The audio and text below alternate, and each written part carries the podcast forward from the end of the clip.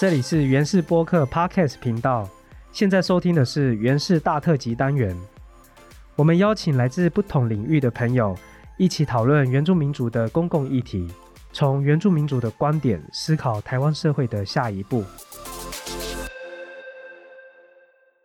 今天我们要来聊的是关于原乡部落的族人性骚扰和性侵害的议题。邀请到的特别来宾呢，是来自屏东县政府社会处的两位社工督导，其中一位呢是屏东县政府社会处恒春社服中心的督导，他的名字是 Serjan j o v l e n 高信杰，以及另外一位呢是屏东青少年中心的社工督导，他是老老插法高书山，我们欢迎他们两位。Hello，大家好。Hello，各位各位，大家好，我是史江，我是姥姥。今天会想要聊这个关于原乡部落的关于性骚扰和性侵害的这些性议题的东西呢，是因为最近在五月到六月的期间，在台湾社会吹起了一股这个 Me Too 的运动的风潮。什么是 Me Too 呢？我这边简单的帮大家很快的介绍一下，这个英文的 Me Too 哦，中文的翻译叫我也是或者我也一样这样的意思。那它会被运用在这个反性侵运动的历史呢，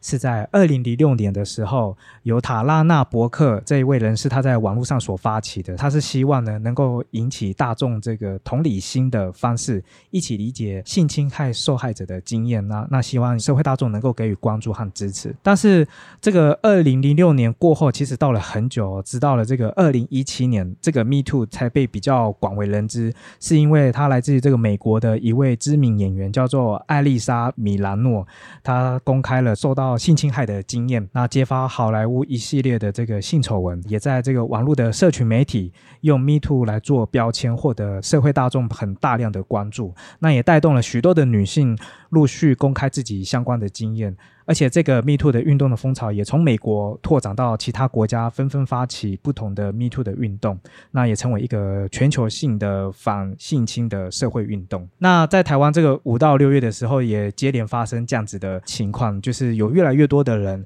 很勇敢的，特别是女性的这个性侵害的受害者。越来越勇敢的公开自己的经验。我们在进到今天的主题之前，我想先请苏珊帮我们介绍一下这个 Me Too 啊，他他关注的面向主要是在这个性骚扰。我们现在这个在社会主流媒体比较报道比较多的，都是在职场性骚扰这个部分。什么叫做性骚扰呢？主要构成性骚扰的要件又是什么？其实性骚扰的部分，它有很大部分是就是有谈到性嘛，那它一定就是跟性或性别是有关系的，然后某种程度。是有达到让当事人会感觉到有不舒服的很主观的意识。那当然，除了这样子的概念之外，它也立基在他们两个双方之间的关系是什么？是上对下呢，或是同事关系，是同学关系，或是男女朋友关系，它都会影响到有没有构成性骚扰的要件。嗯，对。那内容当然就是包括说，可能是语言啊。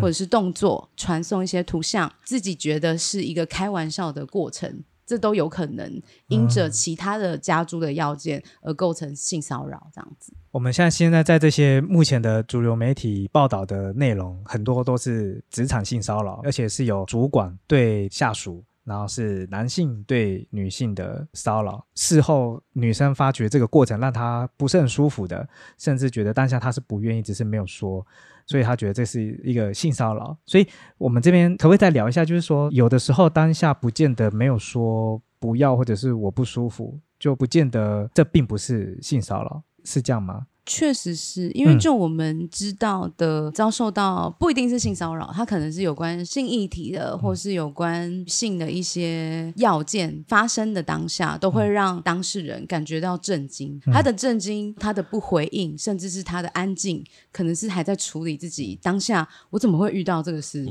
啊，这到底是什么原因？还在厘清那个过程。可是他厘清的那个过程，可能就让。另外一个人自觉也没有经过证实的，觉得我可以再进一步的对这个人再进行权力的剥夺。嗯，对。然后所以就会造成更多的误会。嗯，对我我我的想象是，这些其实我们遇到的这些遭受到性的一些议题的当事人，他们的安静不一定就是我没有为我自己说话，他背后可能有很多的想法，都还没有理清自己在这个过程中到底遭受了什么事情。这边我想要再问社长，就是说，就你的了解，如果说从这个 Me Too 的这个浪潮里面啊，比较关注的是在性骚扰这一块，那在原乡的地区啊，比如说各部落里面，对于这个性骚扰的情况，有没有哪一些现象是很普遍或者很常见的？就你的观察，如果是在原乡的话，毕竟我们可能跟主流族群的相处跟生活方式不同，特别是对于我在带我自己是有一些社工，他们我大部分的生活都不是原乡的人，都不是原乡的族人，他们常常会有时候在部落听到部落里面的对话的时候，他们会转头看我说这样讲可以哦，很容易就是形容对方的身体，然后形容对方肯定说假变苗条了你。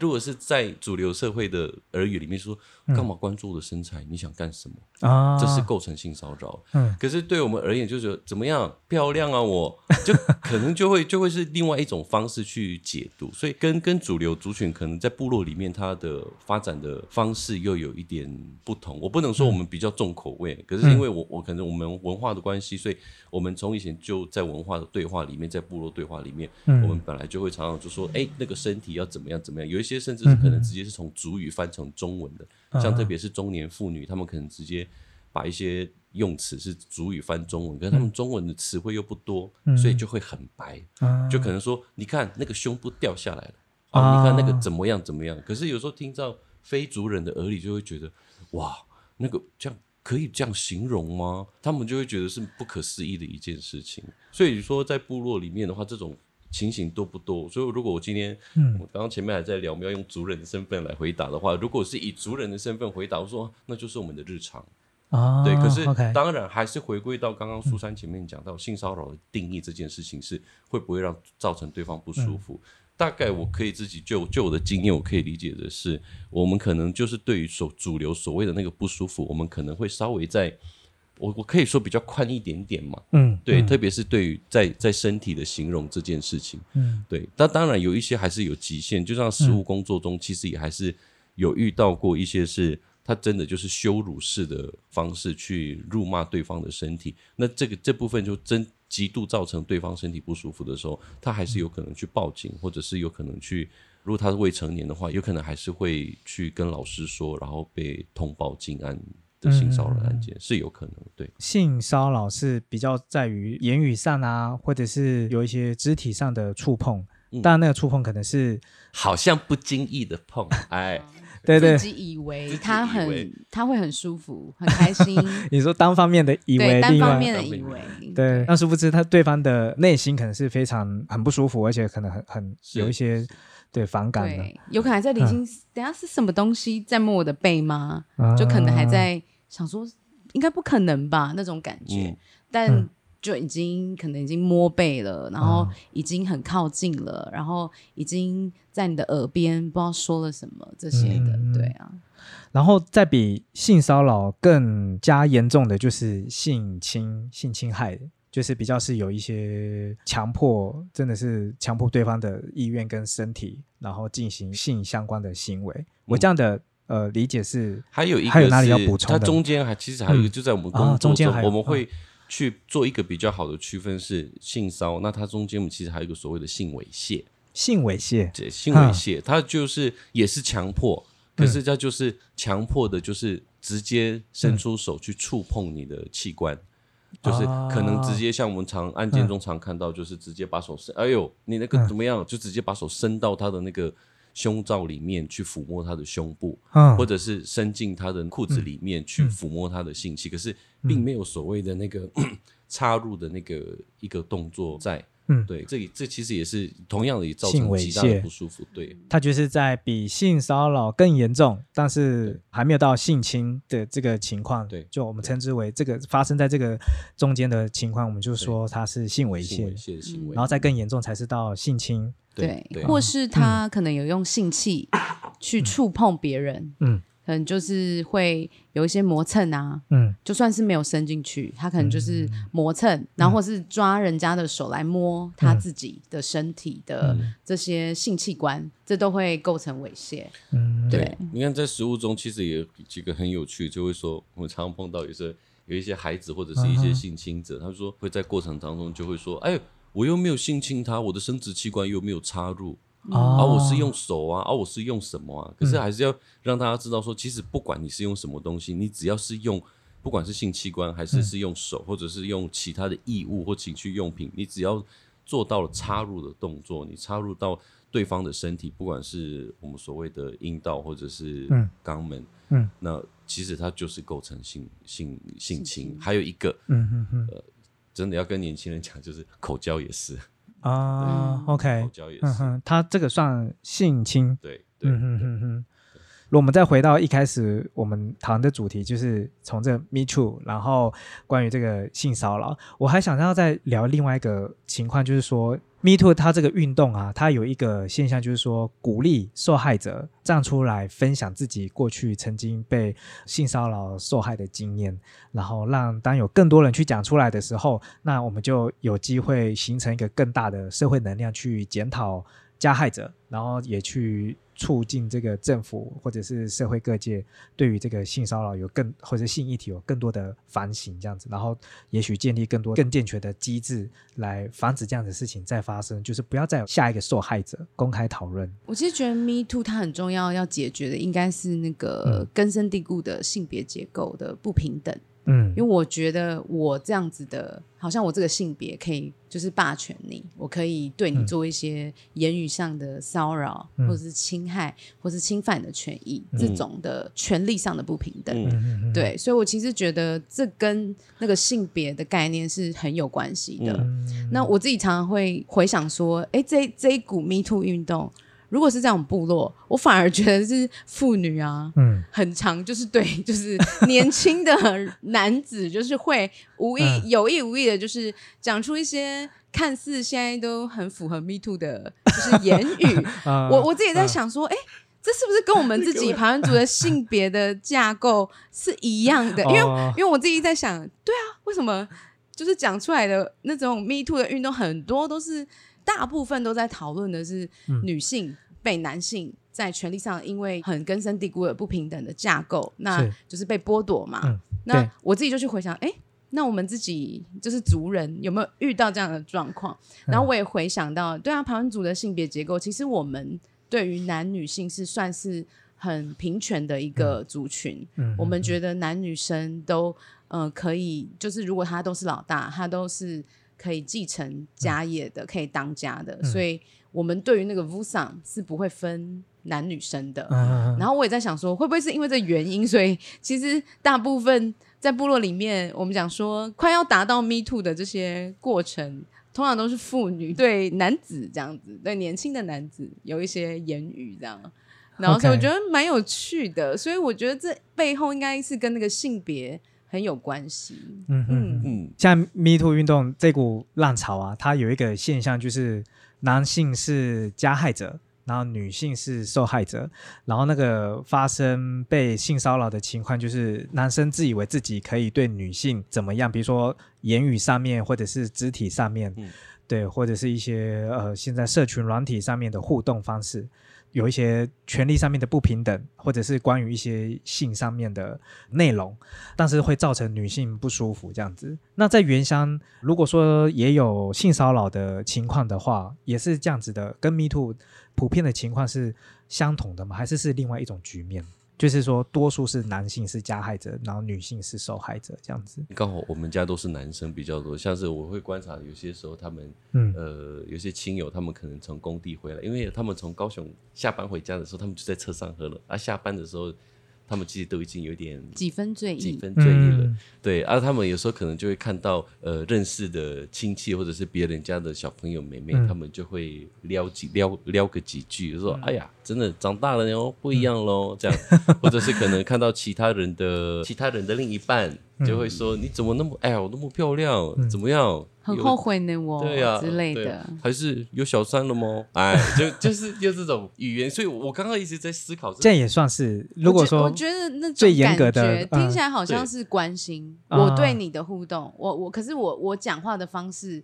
对于这些方式听起来感觉是呃已经构快要构成那个要件了。嗯，可是当然回到回到性骚扰的定义啊，他如果违反他的意愿，嗯然后或者是呃有这些性方面的语言，那当然就是主观让你觉得我我被侵犯了这种感觉。他就会构成性骚扰要件嘛？嗯那一样就是要回到这个听到的人，他本身自己觉得，哎，你跟我讲说，哎，我是不是，呃，我是不是怎么那么漂亮？到底我很后悔，这这些话、我听到，我是觉得，哎，哦，好啦，我知道你在关心我啦，嗯这种感觉哦听起来就会不一样。可是如果我听起来就又来了，真的很恶心那种，就那会是了，对，那那就就是对。就是性骚或扰，或者是他 讲说，哎、晚上要干嘛？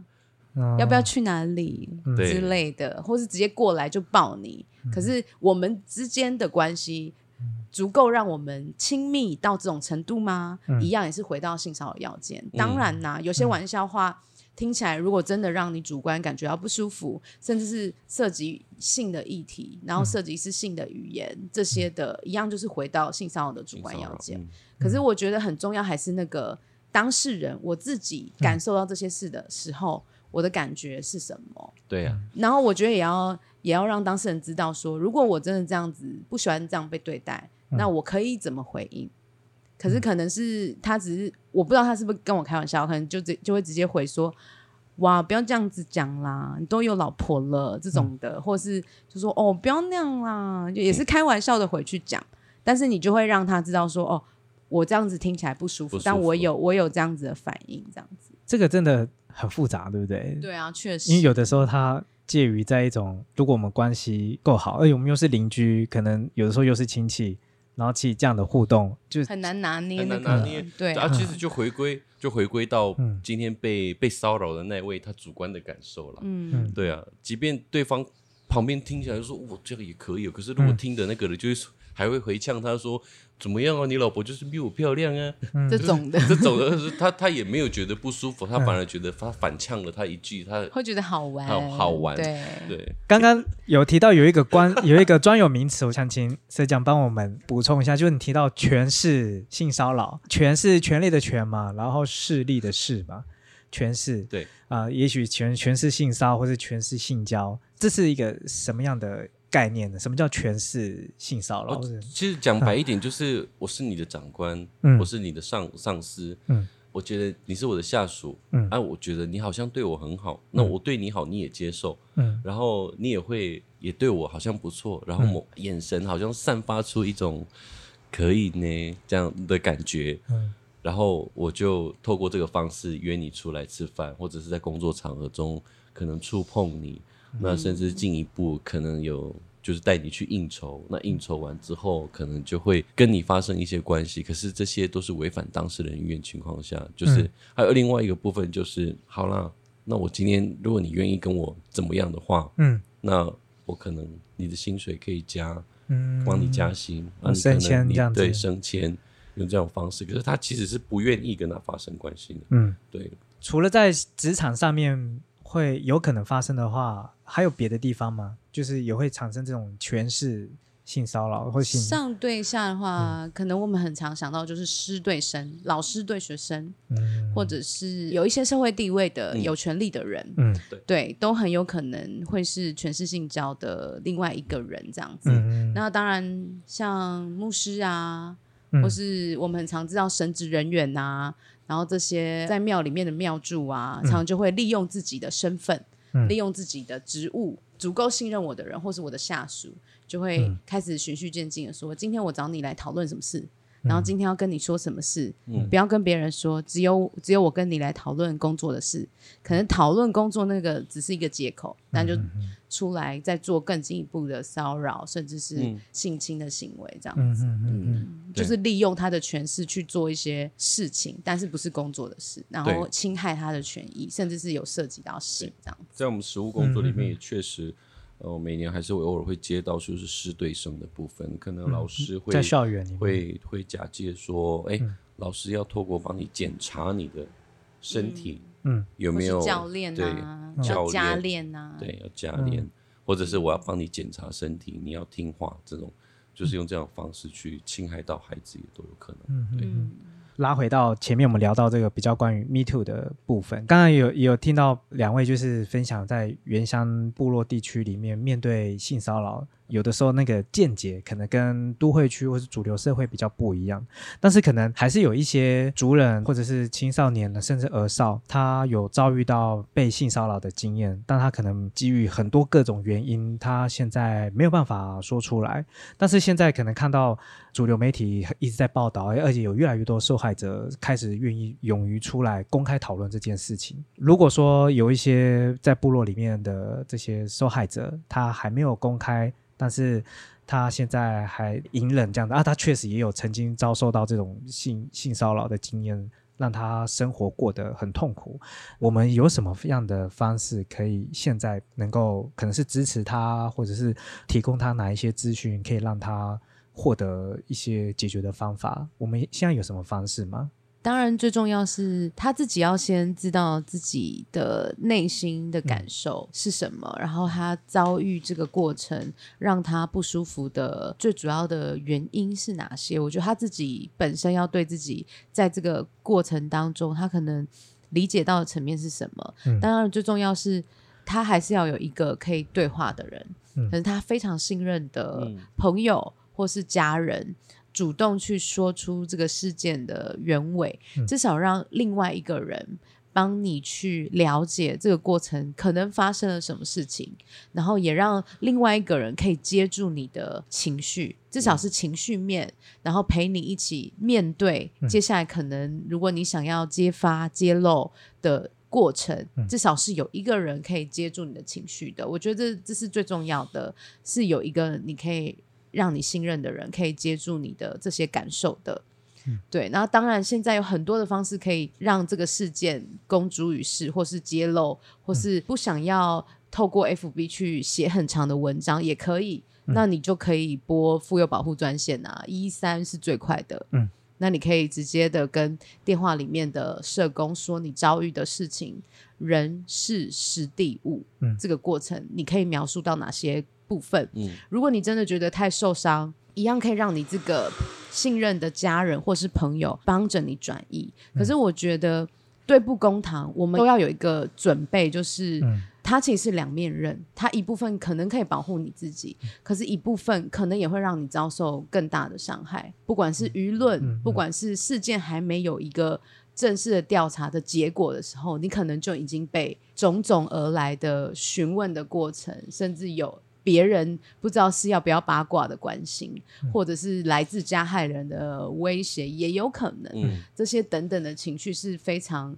非常非常冗长的，就是一部分这样子，所以其实我觉得一定要先找到一个你可以让你接住你这些所有情绪，陪着你面对这些所有调查过程的人，这样子。嗯，因为毕竟性骚扰它是属告诉乃论嘛，嗯，对，所以什么叫做告诉乃论？简单来说就是双方有告有双方可以成案。对有告有成案，哦对，OK，对方也可以主诉说我没有，对。对。嗯哼，对，所以就刚刚苏珊讲的，就是可能就会有一段时间可能要面临对簿公堂的嗯部分，有一个受害者公开说：“哎，我我我有被性骚扰了。”这就会成案，然后对，我要提告这样子。对，当然一一零也是可以，就是嗯。你有准备好这些资料了，你要去申诉。当然，这些、这些机制都是都还是有的这样子。不过，我觉得最重要还是回到这个个人，嗯我本身自己的心理状态，嗯。我现在准备好要去面对这很冗长的呃嗯。评论的整个过程了嘛？但是会不会有的时候他其实没有想说要去进到司法体系的、的诉讼，他他也许只是想获得一个道歉，嗯。然后他不想要再让这件事情隐藏，然后好像是一个不能说的秘密，他想要说出来，然后让加害者会有个回应，这样子会不会有时候也只是他的诉求只是这样子？确实是，嗯。所以我觉得还是要回到我最前面讲是，嗯他要很知道自己心里的状态。我觉得我感受到这个不舒服，那我想要的就是一个道歉，或是我想要你还给我一个正式的公道。就是你要反问自己，我想要的是什么？那嗯我能不能接受这些过程，或是我不只是要他道歉，我还要他遭受到惩罚，我还要他让别人都知道，等等的，就是还是要回到我自己本身。我遇到这事件，我希望这个事件能有一个什么样的结束？一定是要走到结束吗？你的生命才会重新的来审视，重新的来走过，或是看看过这些过去，不然你可能一直都沉沦在这个过程里面。嗯，对啊，你希望这个事件有什么结束？嗯。对啊，我觉得这对受害者真的是蛮沉重的，就是他已经是嗯受害者了。照我们目前看到的这些台面上已经被公开的 Me Too 的事件呢、就是好像很多加害者都是后来过得都还不错，比如说可能做到很高的官啊，然后或者是很有名的人啊，然后那些受害者可能都是一些跟我们日常一样的，就是一个好好的上班工作的一般基层员工这样子，但是他隐忍了这个曾经被性骚扰的情况好几年了。然后终于到这个时候，刚好有这样子的一个社会时事，然后他也终于勇敢说出来。但是我们可以发现到说，这些受害者的这些情况呢，他们真的都就是我们生活中很大众的一个人的样子。他已经承受痛苦那么多年，然后现在还要说出来，也好像很不容易，然后还要思考到很多。后面，那有没有什么样的方式可以更能够友善的接住这些人？特别又是如果他又是在部落原乡里面的族人，可能他就可能就是我们自己的亲戚，可能我们自己常常认识的妹妹或者是弟弟这样子。他如果今天有看到这个 Me Too 啊，他也想要讲出来，他还有什么样的一个方式可以是更被支持的？我是觉得是，如果他真的就是像刚刚那个苏珊说的，就是如果他他被性骚扰之后，他是真的极度是不舒服的，嗯，不像我们一开始讨论的那个样态那对样是对，是真的是不舒服的。我觉得第一个他是先要去理解他自己有多少选择权，我觉得这好重要。嗯哼，对一个权你的权利的一个选择有多少这件事情非常重要。嗯，那特别是你透第一，你透过司法，你可以会经历什么？你会经历到什么？那你会必须要跑多久？譬如说好了，透过教会牧师，嗯，协助帮忙讨论之后，你可以去思考，那你想要的最终的结果会是什么？那你如果是透过 OK 原家中心的社工，那你希望原家中心的社工可以帮你协调到什么？那你知道，如果说哦，刚好是同一个部落，回归到我们长势文化的一个相互的协调的机制，那你透过这样子的机制，透过族人就家族跟家族之间的对话这件事情，你可以有多少样的选择？那你可以做到多少？我觉得这件事情他必须要清楚知道他的选择权有多少，因为我们毕竟跟像在白浪的社会，你摸我或者你对我怎么样，告你啊，哦，我就直接去警察局报你啊，我哪里还要等一一三去跟你跟他讲理厘清问题？过程。我就是告你啊，我就是直接去警察局做笔录啊，嗯你就就是做错事情了，你就是做错事情啊。嗯。可是对于族人而言，怪要跟白浪一样，就是直接说哇，去警察局我要告你这件事情，基本上很少，嗯，不太可能。所以他必须要知道是他要当他要行动的时候，他的选择有多少。嗯。那我会就建议是说，就是如果像这样子的情况的人，当然我觉得第一个。你可以去原家中心找里面的社工聊聊天。如果你不想要那么快那个政府的体制，对政府体制来跟你对话的话，你可以先跟原家中心的社工聊聊天，或者是找你信任的人。然后，可是你得你也得确定那个信任的人是不会对你造成二度伤害，对二度伤害的人，因为最忌讳的就是一直被讨论嘛。嗯，嗯，对嗯，或者是可能教会的牧者或者是牧师，我觉得就是找一个可以信任的人去先去谈谈，然后去梳理你的状况跟你的期待，然后再行动，我觉得也不迟。对，是原家中心的社工的话，呃，他就是每一个原乡、对。原乡地区都会有一个由原民会成立的原住民，原民会委托在地的单位成立一个原住民家庭服务中心。有原住民家庭服务中心，每个乡都会有一个，然后里面的工作人员是都具有专业的社工背景的都是。社工背景。嗯，他们在应对处理这些性骚扰啊，或是性侵害的的经验是，他们是也有办法能够他们也是有经验，甚至是可以帮忙收集一些资讯，会帮我们的族人做一些转移的工作，让族人更可以理解他取得一些资讯。这样，嗯嗯嗯嗯。然后如果要找到他们的联络方式的话，这个在网络上应该不是太难查到了。是的，很容易查到。OK，对。好，我们今天聊的这个主题啊，是原乡部落的族人关于这个性骚扰和性侵害的议题。那你们两位也是已经是某种程度的具有一定资历的跟专业的社工师了。那过去你们也一定也接触过、处理过关于发生在原乡的性侵害、性骚扰个案的处理的经验。呃，今天我们这个话题也在聊这个这个议题。可以看到这个情况在原乡还是持续的发生，就是还是有下一个受害者正在面对处理这样子的问题。如果说看待这个这么庞大的这个问题的结构啊，你觉得还有哪些努力是我们可以前进的，或者说有哪些地方也许是现在急迫它要被改善的？有没有什么样的呼吁跟想法？请社长来先分享。我是觉得就是我们的政策太一套标准看天下了。对，我是觉得是说，就是既然我们是一个多元族群组合成的一个国家，那我觉得在政策的规划上跟配套上，那特别又像是家暴、性侵害这种，我们定掉所谓的法入家门的一个工作这件事情，我觉得更需要花更多时间去讨论，去收集每一个族群的特性跟生活习惯，在讨论我们的那个所谓的入家门的那个工作的流程。这件事情，我觉得这样才会有办法去让双方是一个对等的状态。我会这么说，是因为是有些时候，因为国家的体制，它直接就是一套法律进入说，因为它有一个性侵害事件，应该有一个保护事件，所以我们必须要服务你们，我们必须要给你们选择，你们必须得怎么做，怎么做，怎么做才是所谓的保护。体制往往会忽略了我们的族人，其实，在跟政府的历史关系里面，我们对体制其实有些时候是很矛盾的，因为我们被殖民太多次了。因为这这这段殖民的历程，让我们对政府它其实是有一点害怕跟恐惧，可是又不能不关注你们的那种感，就是一个存在一个很矛盾的角色。这个是我这几年来的一个。一个经验，所以我就会觉得，既然政府是要积极去推动所谓的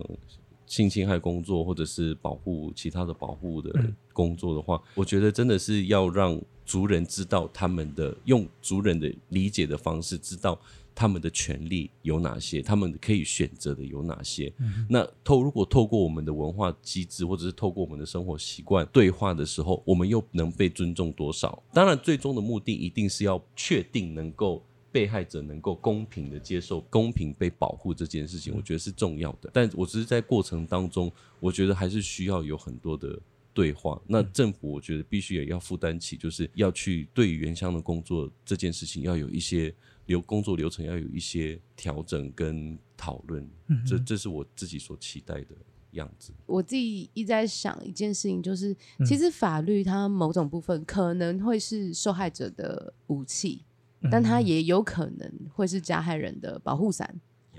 对他有可能，所以刚刚也一直在说对簿公堂为什么会是两面人，他有可能会造成两败俱伤，因为很多事情还没有在调查或是没有经过很多的理清之前，过多的讨论、过多的就是分享、转贴这些等等的，不只是对加害人来说是伤害，他其实对另外一个当事人来说也会是伤害，因为可能还没有。理清之前等等的这些的过程，我觉得这就是一个很很两面刃的事，对啊，所以其实我的想法一直是在事情还没有我们只了解一个小小的面貌的时候，我觉得能够。不过多的讨论，然后不分享，然后也不转贴，或是不是八卦的这样子的舆论，嗯，其实是对受害人来说是最大的温柔，嗯，对我们不过多的去评论整个过程，因为毕竟我们可能看的只是一部分文字的描述，或是谁谁谁的转述，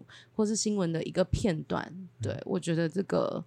是我们一般人能够。回应给这些受害者最大的帮忙。那另外一个部分就是前面回应前面有提到的，其实部落很紧密，然后关系很好。这当然是一个对大家来说都会是一个很安全感的生存的地方。可是某种程度也要回到自己本身，这个安全感的地方，如果对我自己造成了很大的不舒服，我觉得自己绝对要知道，我有权利对任何的不舒服说出自己的感受，不管这个不舒服是来自性的。来自来自一些其他的面向的压迫，这绝对就是要反映出来。你也是这个部落的一份子，你绝对有权利让这个部落继续存在着很安全感的氛围，所以你不能够让这个不安全感持续的存在，所以你要主动的让你感觉到很安全的环境，尽一份力，就是我至少能够来回应这些让我不舒服的感受，告诉这些过程说我不喜欢，我不愿意，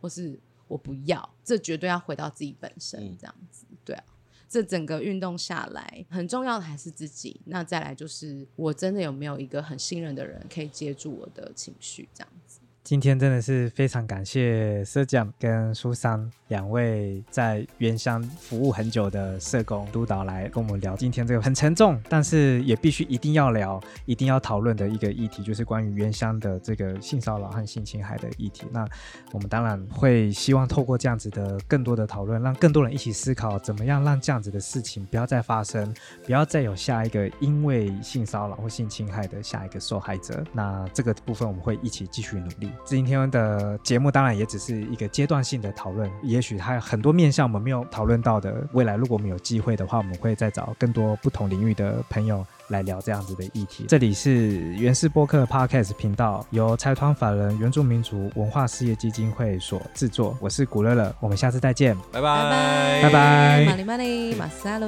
拜拜拜拜。